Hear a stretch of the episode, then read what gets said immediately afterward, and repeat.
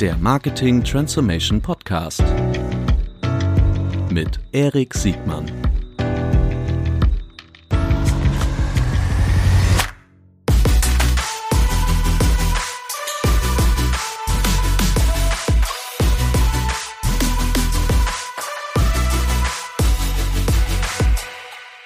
Herzlich willkommen zu einer neuen Folge des Marketing Transformation Podcasts. Heute mit einer ganz besonderen Transformationsgeschichte. Heute ganz herzlich, ein ganz herzliches Willkommen, Peter Schmidt. Moin, Peter. Ja, hallo, sehr gerne. Freue mich, danke für die Einladung. Sehr, sehr gerne. Äh, wir sprechen heute über die Transformation von einem Oldschool-Unternehmen zu einer echten Tech-Company.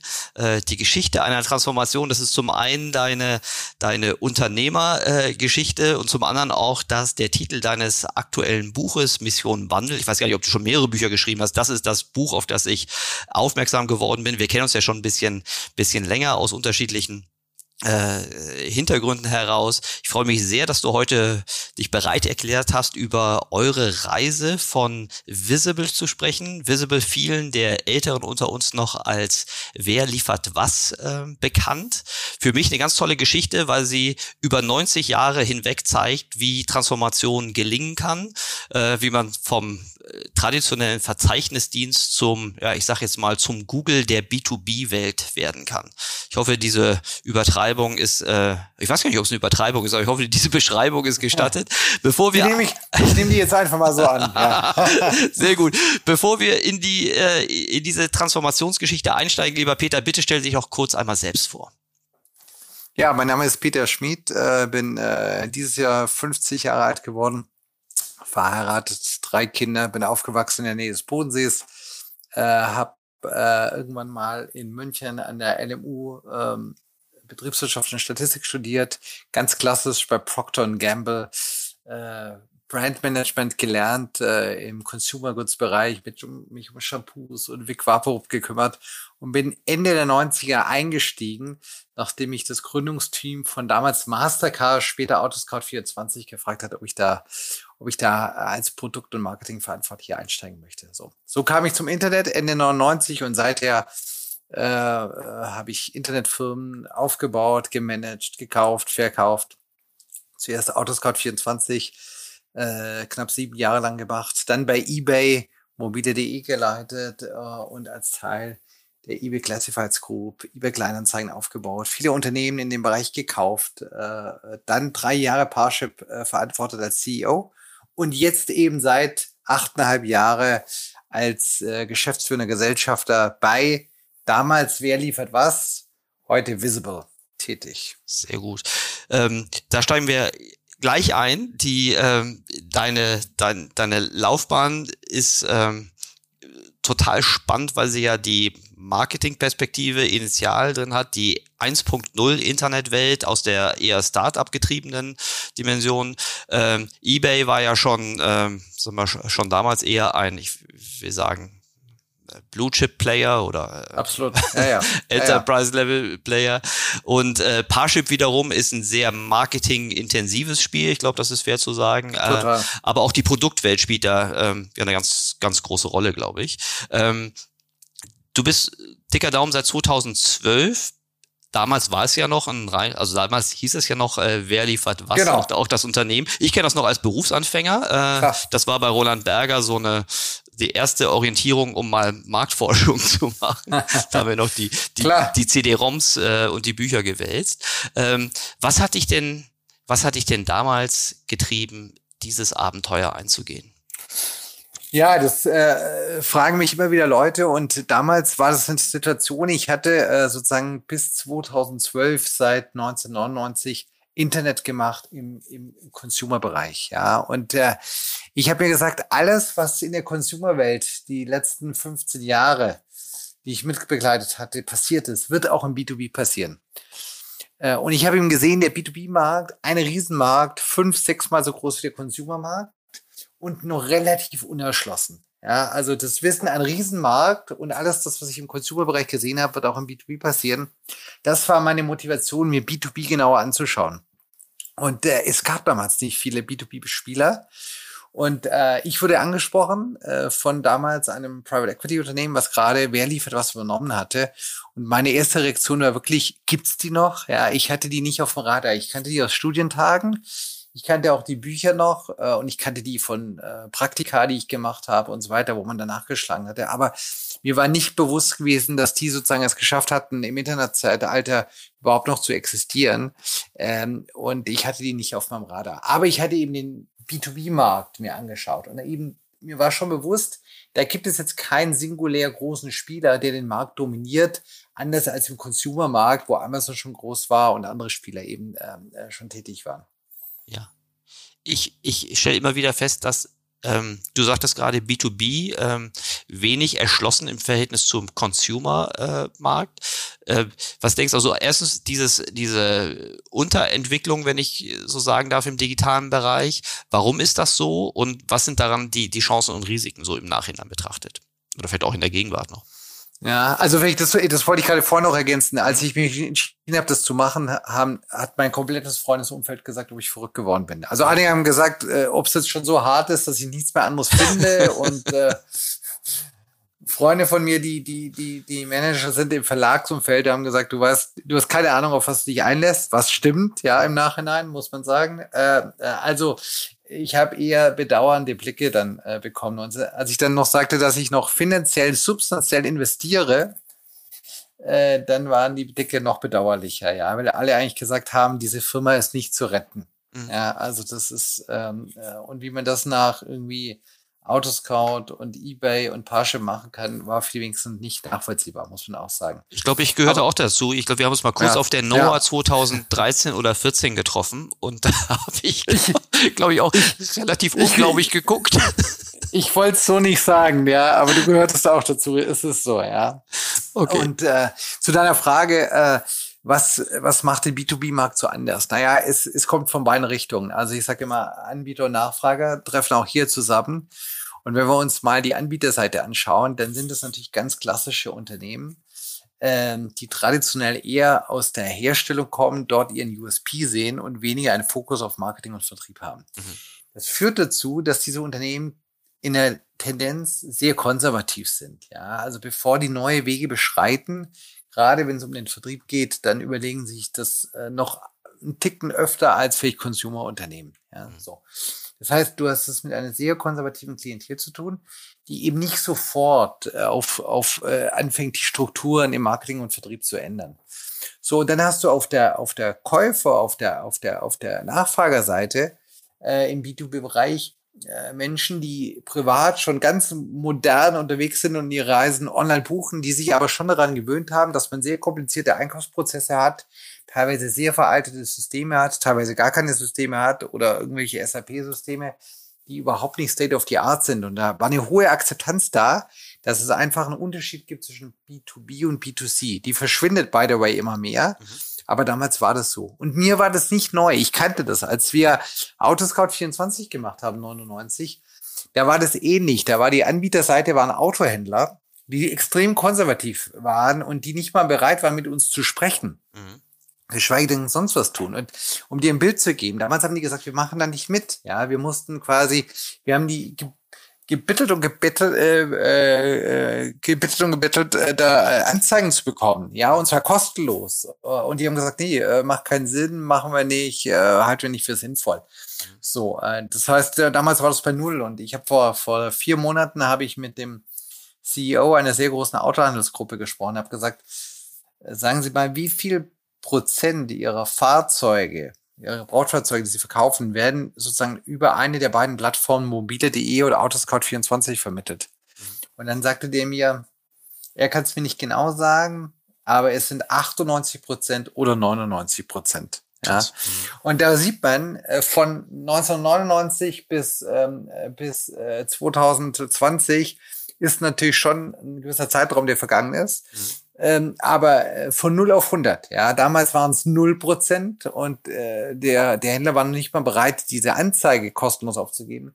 Und auch heute ist es quasi das einzige Medium, über was er äh, Fahrzeuge verkauft.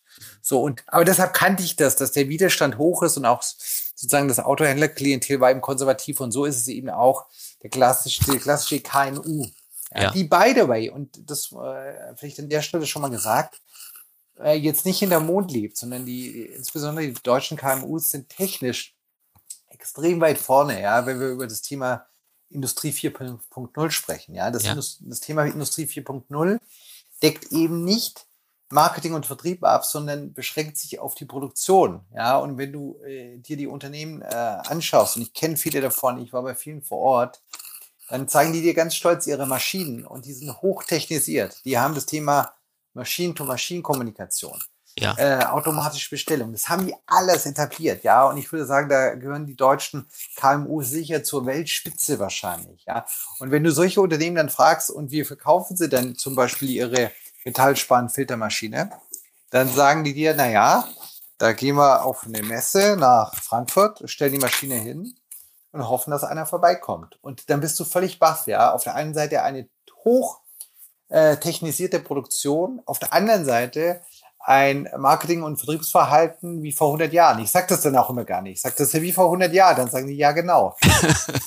Ja, und äh, die, oft ist ja die Rechtfertigung auch die hohe äh, Produktkompetenz, die sie Unternehmen ja zweifelsfrei haben und äh, die bereits äh, gewonnene Weltmarktführerschaft. Und ähm, man könnte jetzt mal die Vermutung haben, dass es sich das eventuell auch mal ändern kann oder der Druck äh, eventuell woanders herkommen kann. Aber lass uns gerne nochmal im, im, im zweiten Teil unseres Gespräches über die über den State of the Art von B2B und B2B Marketing und und, und Sales äh, sprechen. Mich würde jetzt noch mal so ein bisschen die Wandlung des Geschäftsmodells von äh, Wer liefert was ähm, äh, interessieren. Insbesondere auch, was die Impulse eigentlich waren, um diesen Wandel überhaupt in die Wege zu leiten. Weil so wie ich verstanden habe, war die Welt für die Gesellschafter bis in die 2000er Jahre ja noch mehr oder weniger in Ordnung, oder?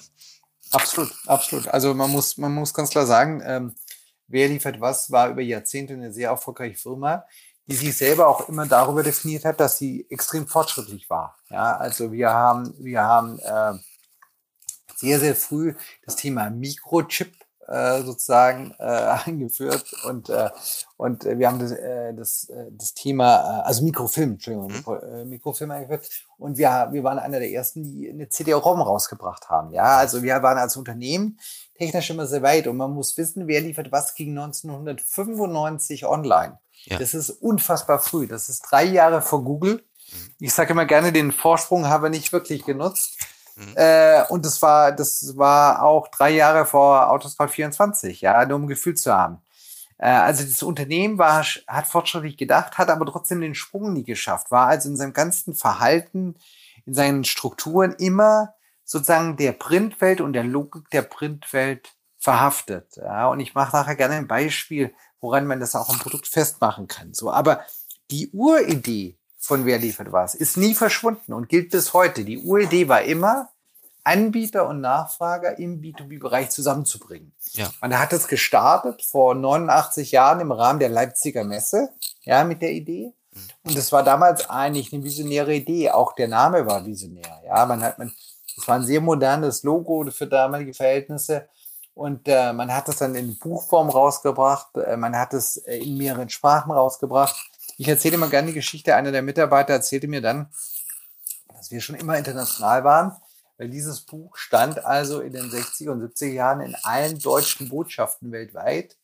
Und auch der indische Fahrzeughersteller konnte dann eben dort nachschauen und gucken, wer stellt denn ein Federbein oder sonst was her in Deutschland. Ja, Also die, die Außenhandelskammern und die, die Botschaften haben euch auch genutzt. Ähm, das Geschäftsmodell, wenn ich es richtig verstanden habe, ist ja ein, ein Subscription-Modell oder habe ich da was übersehen? Genau, genau. Also das Geschäftsmodell war immer so, dass der Anbieter zahlt und nicht der Suchende, wobei man sagen muss, der Suchende war natürlich früher der Käufer des Buchs. Ja, das heißt, in der Vor-Internet-Welt hast du zwei Einnahmeseiten gehabt. Zum einen musste der, der im Buch erscheinen wollte, bezahlen, nämlich der Anbieter.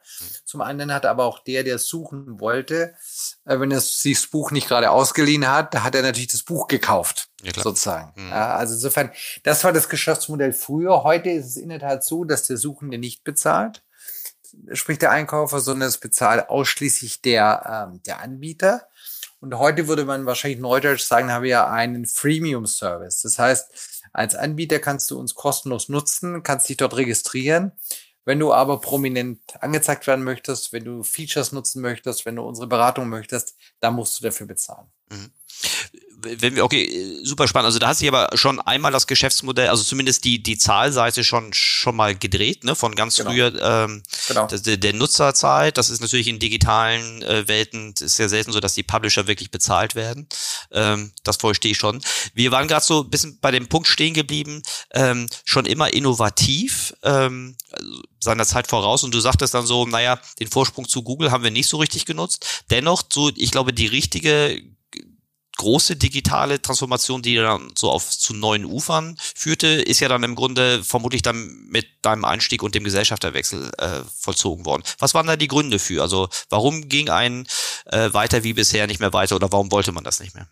Naja, also das war sozusagen, man ist online gegangen, was ich beschrieben habe, ganz mhm. früh. Man hat aber, man hat sich aber nicht drauf eingelassen. Man ist in seiner Welt geblieben und ich, ich mache dir mehrere Beispiele. Zum einen, als ich ankam, sagte man, naja, also äh, wir sind ganz vorne, wir sind führend. So. Und dann habe ich das am Anfang gar nicht verstanden, ja. Und äh, weil der, der eigene Blickwinkel war immer der Vergleich mit allen anderen Verzeichnismedien. Mhm. Mein Vorgänger war der Vorsitzende des Verzeichnismedienverbandes in Europa. Mhm. Und man hat immer geschaut, was machen die anderen Verzeichnismedien. Und mhm. verglichen mit denen war man weit vorne. Man hat aber nie äh, verstanden, dass eigentlich der Wettbewerb schon längst nicht mehr ein anderes olles Buch ist, sondern natürlich äh, Google und Plattformen und so weiter. Ja, also man, man, so, das war das eine. Das zweite ist, man, man hat ganz am Anfang mal in technische Infrastruktur investiert. Mhm. Äh, und zwar 1995 gab es eben noch keine Anbieter von Rechenzentren, sowieso keine Cloud. Also hatte man ein eigenes Rechenzentrum entwickelt, ja, weil das war systemkritisch. Das mhm. war aber natürlich inzwischen eine Commodity, ja, das braucht kein Mensch mehr. Hingegen hatte man überhaupt keine eigene äh, Softwareentwicklung. Man hatte auch kein Online-Marketing. Also man hat dieses Thema sehr früh gesehen. Man hat es aber nicht angenommen, dass sich das Geschäftsmodell ändern muss, dass sich die Aufstellung der Firma ändern muss. Das heißt, man war an so einem Dead End. Ja, man konnte mit dem, was man hatte, weder auf der Kompetenzseite noch auf der Art und Weise, wie man gearbeitet hat, weitermachen. Und das Schlimme war, man hat es noch nicht klar an den Financials gesehen. Das war nur die Underlying. KPIs, mhm. die nicht äh, die, die, die, die Richtung Süd gezeigt hatten. Man hatte es auf der Umsatz- und Ergebnisseite noch gar nicht wirklich gesehen. Umsatz und Ergebnis liefen noch, liefen noch gut rein. In deinem Buch schreibst du auch, dass es ein leichtes Wachstum sogar gab, aber genau. dass die, ich weiß nicht mehr, wie du es genau beschrieben hast, du hast gesagt, die, die, die erste Reihe KPIs sah gut aus, aber bei der, bei der tiefergehenden Analyse hast du festgestellt, dass im Grunde da ein strukturelles Problem herrscht. Und zwar ein massives, ja. Also mhm. wenn du tiefer reinschaust, wenn du guckst, okay, wie reagieren eigentlich die neuen Kunden? Ja, welche Kündigungsraten hast du denn da? Mhm. Wenn du schaust, wie das Wachstums generiert wurde, nämlich über Billigprodukte, mhm. über Rabattaktionen und so weiter. Also wie immer kannst du halt noch relativ lange, gerade in so einem konservativen Geschäft, so, so, so, so sozusagen vortäuschen, dass es läuft. Mhm. Aber wenn du genau reinschaust, dann siehst du, äh, dass es überhaupt nicht mehr läuft und dass die Konsequenzen ganz bitter sein können. Nicht in dem Jahr, aber in, in den Folgejahren. Dieses Symptom, was du beschreibst, äh, begegnet mir ab und zu. Äh, insbesondere so ex post, dass man sagt, mh, hm, äh, wenn man in dem Moment, wo man tiefer gräbt, hat man im Grunde schon die Chance gehabt, Indikatoren zu erfinden, dass ein Problem äh, am Horizont auftaucht oder vielleicht schon an der Haustür auftaucht. Ähm, und auch so im Vier-Augen-Gespräch, so, das passiert mir im Audit-Geschäft immer wieder, entdeckst du Individuen, die sich, die dieses Problem auch schon erkannt haben. Dennoch passiert nicht immer so etwas, was bei euch dann passiert ist. Ähm, hast du eine Erklärung? Und das wird ja bei Wer liefert was vermutlich auch, weiß ich nicht, ist eine Frage. Warst du der Erste, der diese Erkenntnis hatte oder gab es diese Erkenntnis schon verteilt und es ist einfach nur nicht entsprechend gehandelt worden? Nee, ist in der Tat so. Ich weiß gar, ich will jetzt gar nicht sagen, ich war der Erste, aber ich war der Erste, der es angesprochen hat und der gesagt hat, wir müssen was tun. Mhm. Ja. So und bezeichnenderweise, also wer liefert was von eine Firma, die sich schon mit dem Thema Strategie beschäftigt hat? Wir hatten eine Balanced Scorecard. Das ist immer noch das Faszinierendste. Also ich habe das zum ersten Mal in meinem Leben dort gesehen. Ich kannte das aus dem Studium. Mhm. Und ich dachte immer, dass das nur so Firmen wie BASF oder so äh, haben, aber wir hatten das auch, ja. Und wir hatten 20 KPIs aber da war die, waren die Relevanten nicht drauf. Ja, also du kannst auch äh, vermeintlich als Management denken, du hast alles im Griff, aber wenn du die entscheidenden KPIs nicht drauf hast, dann, dann, dann, dann merkst du es gar nicht. Mhm. Und dann ist es eigentlich noch schlimmer, mhm. weil du denkst, du bist gut unterwegs, äh, dir fällt es aber nicht auf. So. Und das war hier auch so. Ja, also äh, sozusagen die KPIs, die man sich angeschaut hatte, die deuteten nicht drauf hin. Mhm. So, und äh, deshalb war auch der Schock so groß, als ich kam dass ich gesagt habe, pass auf, wenn wir hier nicht fundamentale Änderungen einführen, dann wird diese Firma untergehen. Mhm. Und da haben mich natürlich alle angeschaut und gesagt haben, wo, wo kommt der her? Ja, also ich meine, was denkt er sich? Hat keine Ahnung vom Geschäft und wenn wir uns das anschauen, dann sieht es nicht danach aus. Also mhm. da war jetzt kein Sense of Urgency da und äh, ehrlich gesagt mit der mit dem Blickwinkel auch des damaligen Management-Teams war es auch nicht so, dass sie gesagt haben, ja super, endlich hat sie einer erkannt. Sondern da war extreme Skepsis da, ob das überhaupt stimmt, was ich da sage. Mhm gut. Aber nun warst du der als äh, neuer CEO eingesetzt und du warst im Auftrag des ähm, Selbstgesellschafter und im Auftrag der Private Equity Gesellschafter unterwegs. Da hattest du ja zumindest ähm, das Mandat, diese Veränderungen dann auch durchzuführen, nehme ich jetzt mal an, richtig? Ja, wobei man natürlich schon sagen muss, die Private Equity Gesellschaft war eingestiegen auf der Basis von sehr stabilen Cashflows. Ja, mhm. Ähm, du kennst das Modell von Private Equity Gesellschaften. Mhm. Ähm, das ist natürlich schon basiert darauf, dass man stabile Umsätze hat und dann kontinuierlich eine Firma weiterentwickelt. Die waren jetzt nicht darauf eingestellt, dass da einer kommt und sagt, das ist alles Mist. Mhm. Wir müssen hier jetzt fundamental alles ändern und es kostet sehr viel Geld. Also das war nicht die Erwartungshaltung. Die Erwartungshaltung okay. war, dass Change durchgeführt wird, aber eher eher graduell und, und Schritt für Schritt und nicht in so einem hohen Ausmaße. Mhm. Okay, äh, vielleicht sprechen wir später nochmal zum Zeitpunkt. Die Rolle der Gesellschaft an, an sich, die interessiert mich auch immer, immer wieder, weil ich glaube, es ist eine ganz wichtige und teilweise auch unterschätzte oder zu wenig besprochen. Ne? Die, ähm, wie hat sich die Transformation dann für euch verzogen? Also wir reden ja im Grunde jetzt von einer Transformationsgeschichte, die jetzt bald ähm, ja bald zehn Jahre äh, alt ist. Ähm, was waren so die, wenn du uns da vielleicht mal so durchführen kannst, was waren da so die wesentlichen Schritte und was, was können wir davon lernen? Ja, also in, in meinem Buch beschreibe ich so die ersten sechs Jahre. Man muss klar sagen, äh, jetzt nicht die letzten drei, vier Jahre mhm. sind wir, haben wir neue Herausforderungen. Ja, so, so ein Prozess ist ja auch nicht abgeschlossen. Ja, wir haben heute, und da können wir vielleicht später zu sprechen, eher das Thema Internationalisierung und so weiter. Ja, mhm. aber wenn ich nochmal den Schritt zurückgehe in das Jahr 2012, dann kann man schon sagen, äh, wenn du, wenn du rangehst an so eine Transformation, ist schon die Frage, warum? Ja, warum überhaupt was ändern? Also wo will man eigentlich hin? Ja, das war der Starting Point. Zu sagen, wir sind heute gar nicht völlig erfolglos, aber wo wollen wir eigentlich hin mit dem Unternehmen? Ja, und das war sozusagen auch mein erster Schritt, mal allen zu erläutern, was ist meine Vision? Ja, warum können wir nicht so weitermachen? Und ich habe sehr klar aufgezeigt, dass von einem heute Anzeigengeschäft, einem lokalen Geschäft, was in der Nachfrage und auf der Anbieterseite schrumpft, wir hinwollen zu einem europäischen Champion, einen europäischen Anbieter und zwar als Marktführer mit wachsenden Anbieter und wachsenden Einkäuferzahlen. So. Und äh, da ist relativ schnell ein klar geworden, das kriegen wir so mit dem, wie wir heute aufgestellt sind, nicht hin. Ja. Da muss sich fundamental was ändern. Also der Starting Point war wirklich zu sagen, was ist das Zielbild? Ja. So, und dadurch ein Bewusstsein zu schaffen, dass wir mit der jetzigen Aufstellung da nicht hinkommen. Wie ging es dann so. weiter? Das war Schritt eins. Mhm. So, und dann zu sagen, okay, was ist eigentlich jetzt die Strategie, um dahin zu kommen? Und dann wirklich äh, alle Bereiche durchzugehen. Also was ist unser Businessmodell? Äh, was ist unsere Organisation und sowohl die Aufbauorganisation als auch die Ablauforganisation und wie arbeiten wir hier überhaupt zusammen? Mhm. So. Und äh, das, das sich anzuschauen und das war natürlich ernüchternd, muss man klar sagen. Ja, du kannst ja immer schön aufschreiben, sagen, das ist die Strategie, die wollen wir umsetzen, gerade im technischen Bereich. Und ähm, dann kommst du sehr schnell zu dem Punkt, dass du sagst, würden wir gerne. Wir haben auch ein klares Bild, aber können wir gar nicht. Weil um das zu machen, müssen unzählige Voraussetzungen erstmal geschaffen werden. Und die betrafen natürlich vor allem die Organisation und Personalseite, muss man ganz klar sagen. Mhm. So. Das heißt, wenn wir über die Operationalisierung dieser Strategie nachdenken, da war die am Anfang ganz stark geprägt von einer organisatorischen Restrukturierung. Mhm. So. Und äh, die startete relativ schnell. Also ich, hab, ich, bin, ich bin im August gestartet, habe zwei Monate lang diese ersten Schritte, die ich gerade beschrieben habe, äh, durchgeführt und bin dann im Oktober schon direkt in eine, eine organisatorische Reorganisation ähm, äh, äh, gegangen. Betraf die, Peter, wenn ich fragen darf, betraf die alle Unternehmensteile oder gab es da irgendwelche Schwerpunkte? Also das Produkt war ja noch, ähm, so, wie ich es mir vorstelle, noch verhältnismäßig statisch. Ähm, Total. Ihr wart ja. schon immer vertriebslastig, also ihr wart damals genau. sicherlich sehr vertriebslastig, aber welche, welche Teile waren da am meisten betroffen?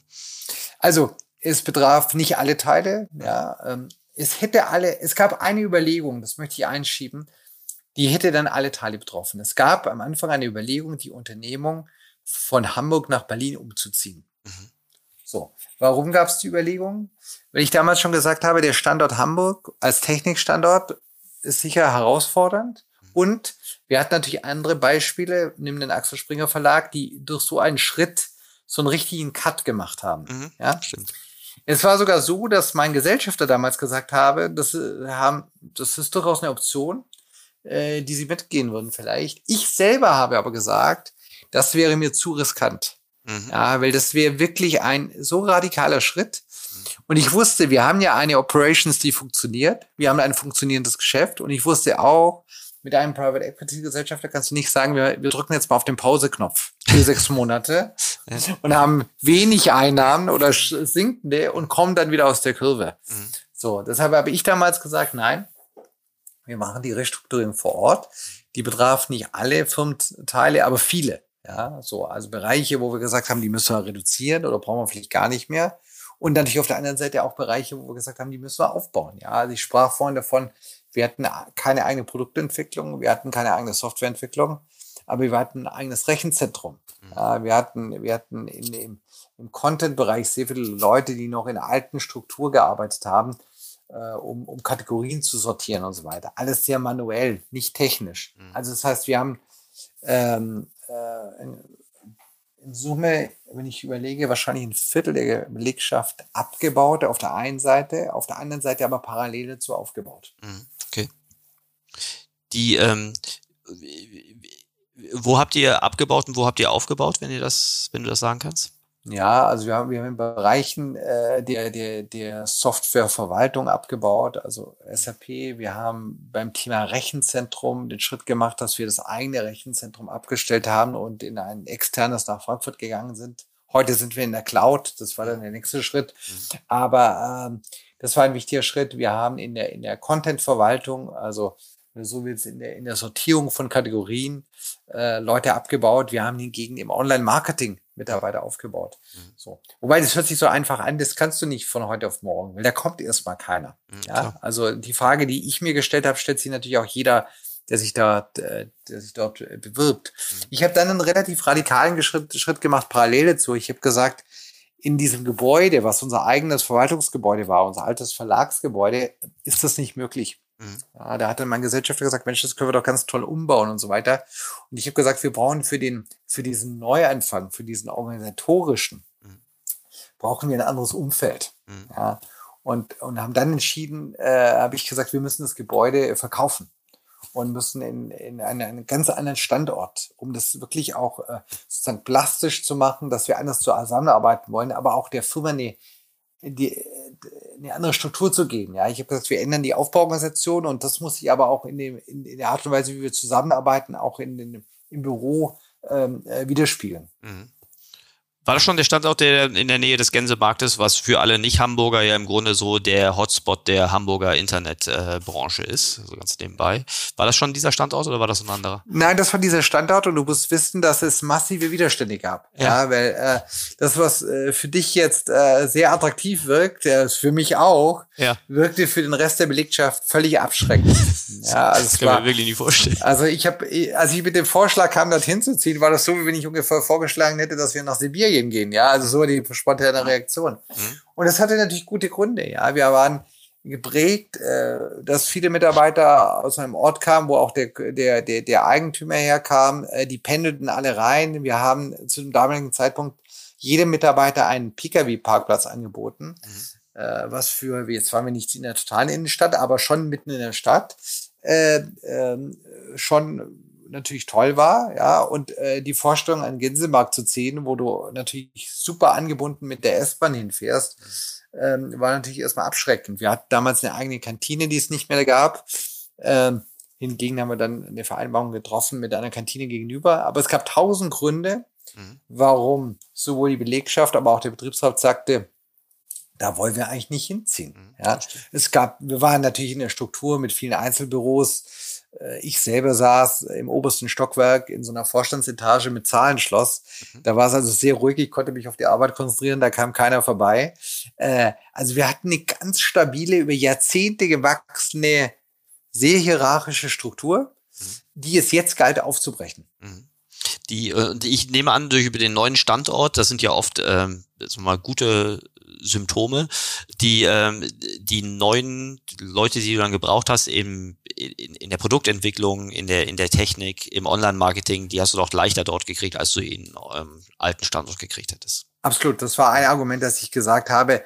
Neben einer fairen Bezahlung, neben einer tollen Aufgabe heutzutage, können sich die Top-Talente ja aussuchen, wo sie arbeiten. Und da ist natürlich der Standort wo arbeite ich natürlich auch ein wichtiger Faktor. Ja, und ich, mir war völlig klar, dass in diesem Standort es nicht machbar ist, muss man ganz klar sagen. Ja, auch bei einer Modernisierung des Gebäudes wäre das nicht möglich gewesen. Aber es war ein finanziell äh, schwieriger Schritt. Wir haben die Immobilie verkauft.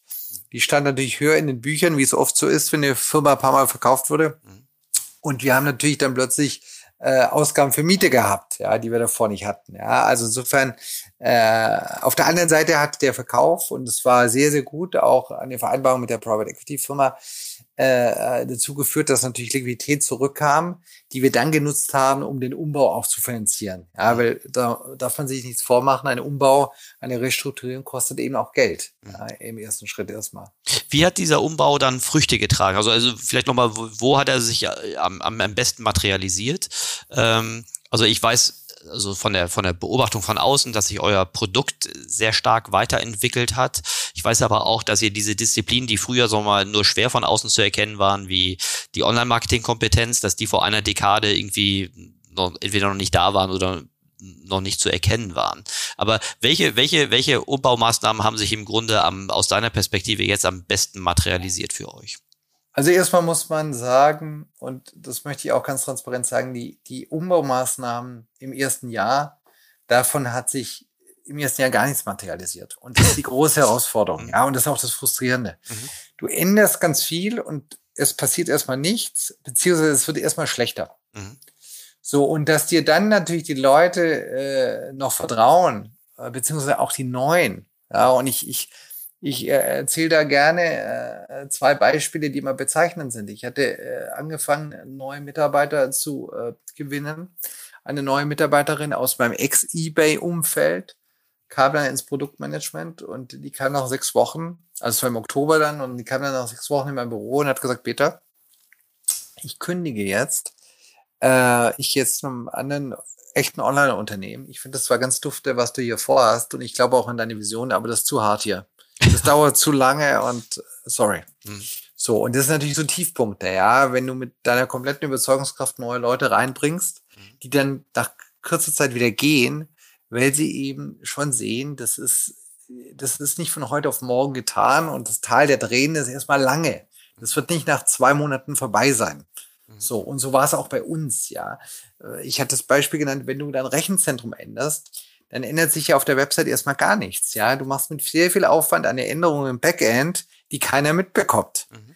Die dann aber erstmal die Voraussetzung ist, dass du tollere neue Dinge machen kannst. So. Mhm. Und von diesen Dingen hatten wir natürlich eine ganze Menge, dass wir erstmal ganz fundamentale Dinge ändern mussten, die nicht sofort ganz toll aussahen. Mhm. Ja, was ich aber schon gemacht habe, war, ich habe sehr schnell die Website, einfach das Gesicht zum Kunden verändert, äh, wir haben äh, mit Werbung, äh, wer liefert was, unterstützt, weil wir gesagt haben, wir müssen das stabilisieren, auch wissen, dass die Seite nicht optimal ist. Ich habe auch sehr un, un, unbeliebte Dinge gemacht. Wir hatten damals schon eine App. Die App war aber so grottig, dass ich gesagt habe, die ist image schädigend und habe die abgeschaltet nach vier Wochen. Ja, das, da waren alle wahnsinnig stolz drauf und äh, da kannst du dir vorstellen, wie gut das ankommt, für der neue CEO erstmal die, die hart erkämpfte und toll entwickelte App abschaltet. Ja? ja. Und ob du es glaubst oder nicht, wir haben sieben Jahre gebraucht, bis wir wieder eine neue App hatten. Die haben wir jetzt gelauncht im Oktober unter WLW. Kann ich nur empfehlen, mal runterzuladen. Die ist State of the Art, die ist spitzenmäßig. Die Suche basiert auf Artificial Intelligence. Aber wir haben sieben Jahre gebraucht, um wieder eine App hinzukriegen. Mhm. Ja, das beschreibt so ein bisschen den Weg, weißt du? Ja. Es geht nicht alles von heute auf morgen. Ich finde das ganz wichtig, äh, dass auch äh, so, so, du machst das dankenswerterweise sehr transparent, dass nicht sofort irgendwie die Erfolge äh, dann kommen. Und du hast jetzt ein Jahr genannt, aber diese diese Brücke der Hoffnung, in dem eigentlich schon, also mindestens schon schlechte Laune da ist in Teilen der der Stakeholderschaft, aber noch nichts anderes sich materialisiert hat. Das ist ja auch so eine Brücke, ähm, über die dann viele nicht rübergehen oder denen da gar nicht mehr möglich ist, diesen Weg äh, weiterzugehen, weil sie aufgrund von Nervosität von anderen Stakeholdern vielleicht äh, aus dem Spiel genommen werden. Ähm, ist das etwas, was, äh, also diese, diese Brücke, wann würdest du sagen, wann ist das abgeschlossen gewesen? Dieser, du wirst ja sagen, die Transformation ist nie zu Ende, aber diese erste große Brücke von, von Null startend, wann war, wann warst du damit durch oder wann hast du die ersten Erfolgserlebnisse gehabt, die, die dir gezeigt haben, dass ihr auf dem richtigen Weg seid? Also, ähm, wir, wir haben sehr schnell die Struktur geändert, sind umgezogen mit der kompletten Firma mhm. und haben dann schon gespürt, dass so ein neuer Geist reinkommt. Mhm. Ja, das hat sich noch nicht gezeigt am Produkt in allen Ecken. Mhm. Aber als die Strategie klarer wurde, als man Pläne hatte, bis wann man was schaffen möchte, mhm. dann wurde es so ein bisschen anfassbar. Ich habe dann sehr schnell unser Logo auch geändert. Ja, das hört sich immer banal an, aber du musst es ja an irgendwas sichtbar machen, weißt du? Mhm. Das Büro ist das eine, nach außen war das Logo, was, was wir geändert haben, weil wir gesagt haben, wir müssen zeigen, wir, wir, wir, wir sind neu. Ja, wir verändern uns gerade und das muss auch nach außen sichtbar sein. Und dann habe ich gemerkt, wie so die ersten Mitarbeiter auch angefangen haben, so einen neuen Stolz zu entwickeln. Mensch, da, da, da passiert was. Aber realistisch muss man sagen, das erste Jahr war ganz, ganz bitter. Mhm. Ja, also das ist, äh, das steht außer Frage. Das wäre jetzt im Nachhinein falsch erzählt, wenn ich sage, da kam ich und dann nach zwei Monaten mhm fing dann äh, fing es an zu blühen. Das mhm. war nicht der Fall. Das erste Jahr war schon zäh in fast allen Bereichen. Du hast ja in, in ganz vielen Unternehmensumfeldern gearbeitet mit unterschiedlichen Gesellschaftsstrukturen.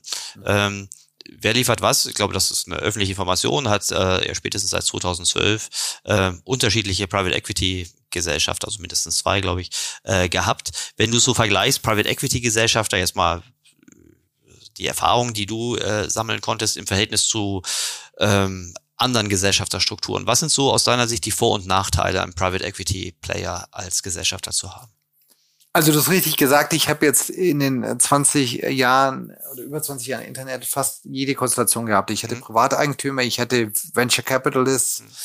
Bei eBay eine börsennotierte Firma äh, und jetzt eben schon zweimal Private Equity. Und es ist in der Tat so, die, das ist sehr unterschiedlich. Das ist wirklich nicht zu vergleichen. Und das Gute ist, die Vor- und Nachteile sind auch nicht, nicht, nicht zu vergleichen. Ähm, ich starte mal mit, mit, mit, wie ich eingestiegen bin. Ja, äh, für mich war ein Reiz bei Wer liefert was auch, zu sagen, da ist ein Private Equity Gesellschafter, und du kannst mit Unternehmer werden. Ich war davor schon ein paar Mal Unternehmer. Ich bin natürlich jetzt selber in Startups investiert, ja, aber da bin ich sozusagen passiver Gesellschafter, mhm. ja, und kann, kann die Gründe dann so ein bisschen coachen. Aber mir war es wichtig, wieder aktiv einzusteigen und zwar auch mit, mit, mit Kapital und damit Gesellschaft zu sein, auch ein eigenes Risiko zu haben. Die, die, die äh, PE-Branche nennt das Skin in the Game. Mhm. Und ähm, das fand ich äh, klasse. Mhm. Äh, warum? Weil es natürlich eine Möglichkeit, wieder Unternehmer zu werden. Mhm. So, und ich hatte mir natürlich damals auch überlegt, Mensch, gründest du jetzt wieder was Neues? Oder steigst du irgendwo ein? Äh, und äh, man muss ganz klar sagen, die Private Equity Branche mit ihren Modellen ist für gerade für Manager, die jetzt auch nicht mehr vielleicht bei Null anfangen wollen, eine ganz tolle Chance, wieder Unternehmer zu werden. Mhm. So. Und jetzt mag der eine oder andere sagen, na ja, du bist ja Minderheitsgesellschafter, die B hat gehört dem Private Equity Haus. Na ja, es ist schon so, wenn du selber dann mit einem Private Equity Unternehmen investierst, dann bist du voll auf Augenhöhe. Mhm. Ja, warum ist es so? Auch wenn du natürlich relativ gesehen weniger Anteile hältst, weniger investierst. Relativ gesehen ist dein Risiko aber viel höher. Ja, eine Private Equity Gesellschaft hat in einem normalen Fonds 10, 15 Beteiligungen. Äh, du selber investierst relativ viel Geld, wir reden über mehrere Jahresgelder teilweise, mhm. äh, beziehst dein Einkommen aus dieser Firma. Das heißt, äh, eigentlich äh, äh, gegen den Satz, never put all eggs in ja. one basket, das tust du in dem Augenblick. Du ja? hast das größte Klumpenrisiko. Ja, genau. Absolut, absolut. Das heißt, und das finde ich das Tolle daran, du hast nicht wie in, in der Konzernstruktur, dass also dein Gesellschafter ab und zu dich fragt, ob du auch mal daran gedacht hast, Kosten zu sparen oder hier mal zweite Klasse zu fahren. Mhm. Das würde ich ein PE nie fragen. Warum? Weil er weiß genau, du als Unternehmer hast so ein immenses Eigeninteresse, diese Firma optimal zu managen, auch kostenseitig optimal zu managen, dass du eben total auf Augenhöhe bist, ja? Du, äh, so, ja. Das zweite ist, äh, Private Equity äh, hat ein relativ klares Modell. Mhm. Ja, die sind äh, sehr beratungsgetrieben, sind gut in der Strategie, sind gut sich im Kauf und Verkauf von Unternehmen und fokussieren sich primär auf das Management-Team, wen sie dort einsetzen. Mhm äh, die coachen dich jetzt nicht im Operativen. Und was du, wenn, du, wenn du für eine Firma wie eBay arbeitest, da hast du auf der anderen Seite immer extrem gute Experten, die sagen, ich habe selber schon fünf Tech-Unternehmen geführt, ja, und ich kann dir sagen, Peter, so und so läuft das. Mhm. Das ist bei PE nicht so. Ja, der, der, der Hebel ist, dass die sagen, wir suchen die richtigen Leute aus. Mhm. Mit allen Konsequenzen. Das heißt, wenn so eine Firma nicht läuft, und das hätte ich auch jetzt im Fall von Wer liefert was gewusst, wenn es nicht funktioniert, mhm. dann bist du raus. Mhm. Ja, der Haupthebel des PEs ist, den CEO auszuwechseln. Mhm. Relativ simpel. Ja. ja. Das heißt, äh, du bist auch da voll im Risiko. Das Gute ist, du hast einen extrem großen Freiheitsgrad zu gestalten, aber du trägst auch das volle Risiko. Mhm. Ja, Wenn es nicht funktioniert, ist die erste Maßnahme sicher.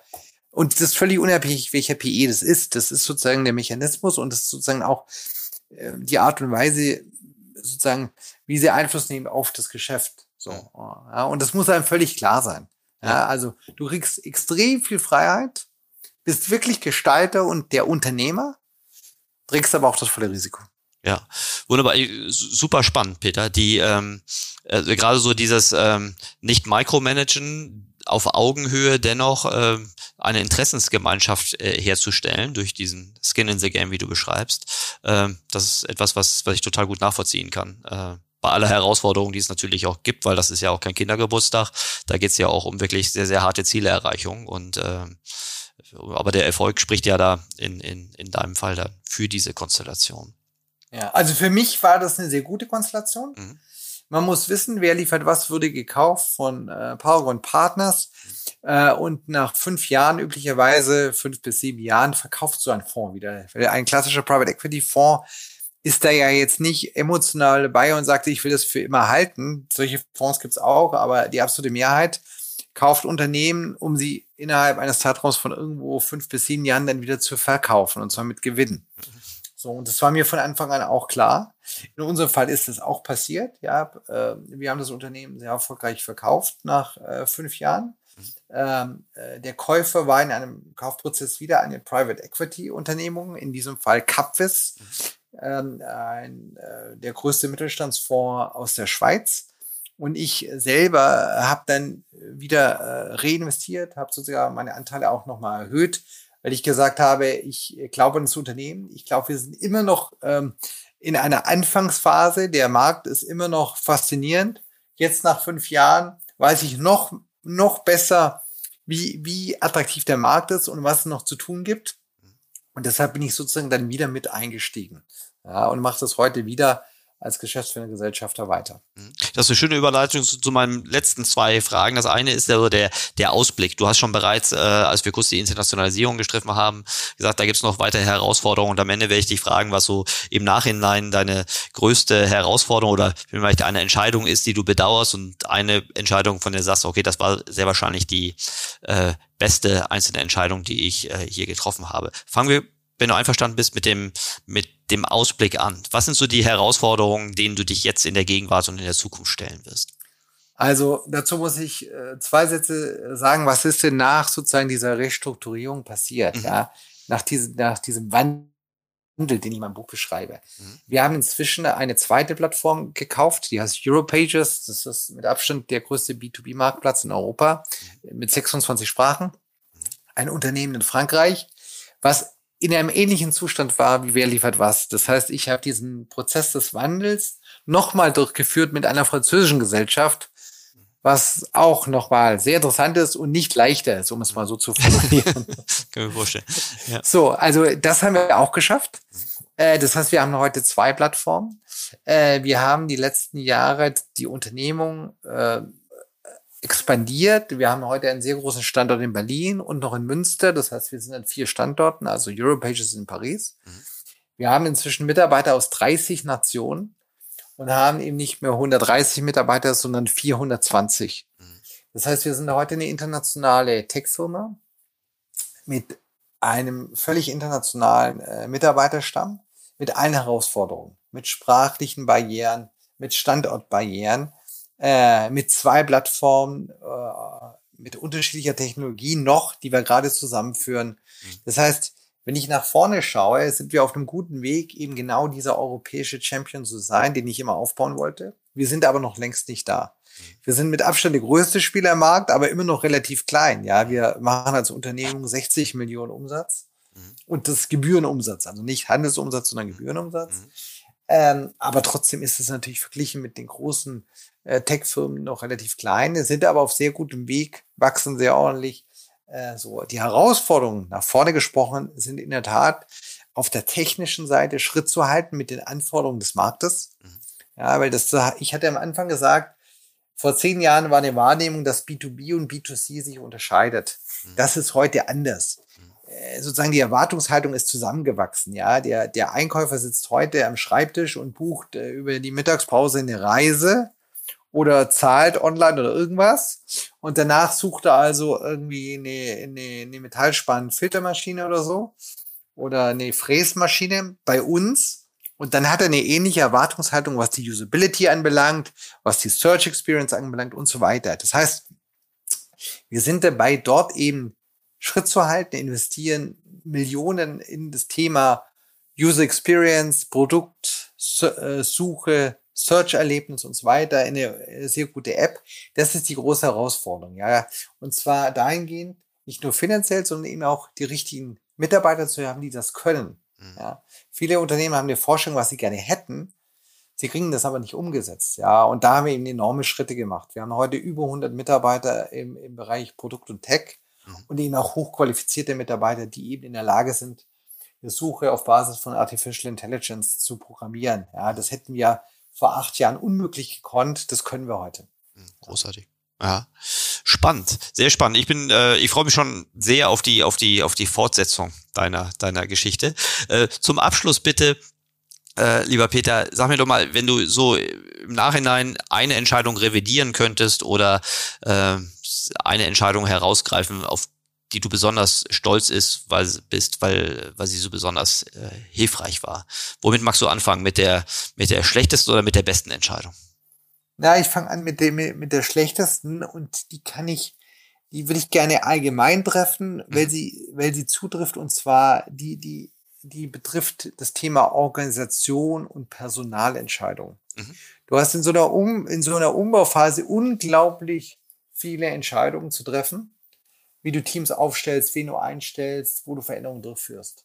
Mhm. Und da machst du nie alles richtig. Ja, das steht außer Frage. Was ich aber schon sagen kann, ist, was ich oftmals bereue, ist, dass ich Dinge, die ich relativ schnell wusste, mhm.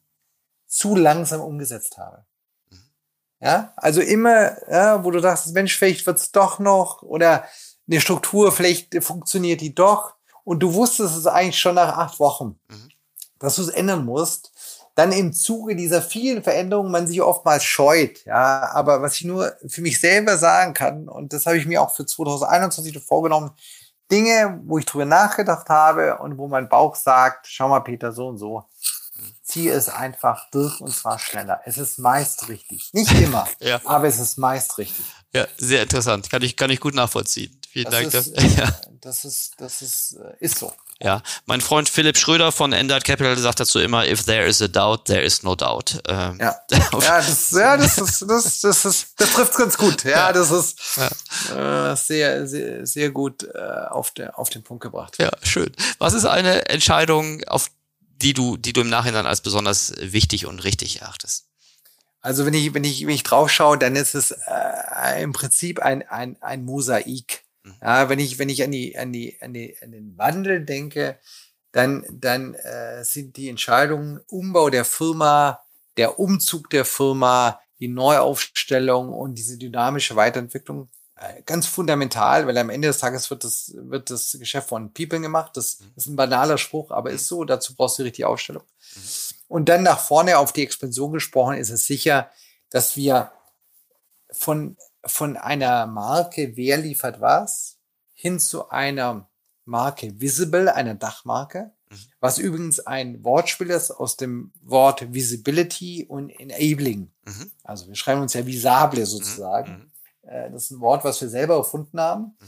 Aber hin zu sagen, wir haben ein Dach, nämlich Visible, für eine europäische Marke, unter dem wir Produktmarken wie WLW, früher wer liefert was, heute WLW, wie Europages und zukünftig noch ganz viele weitere Produktmarken mhm. aggregieren. Mhm.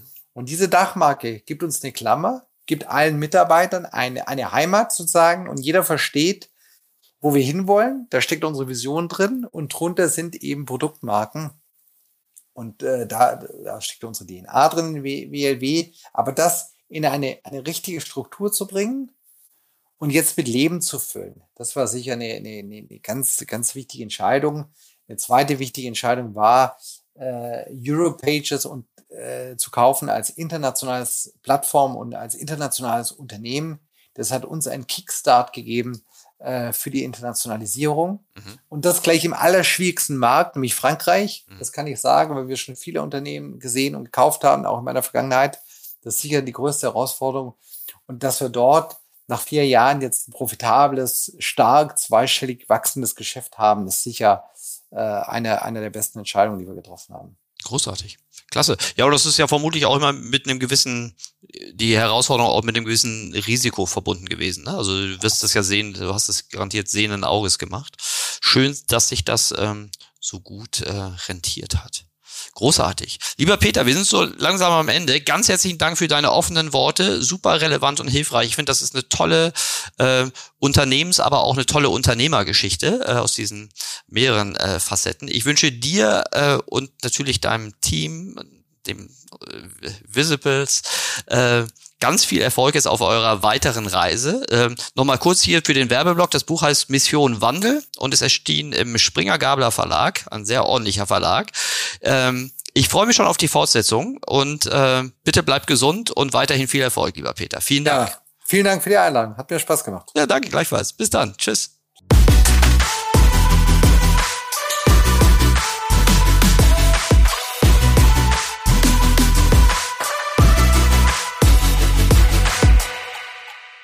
Dieser Podcast wird produziert von Podstars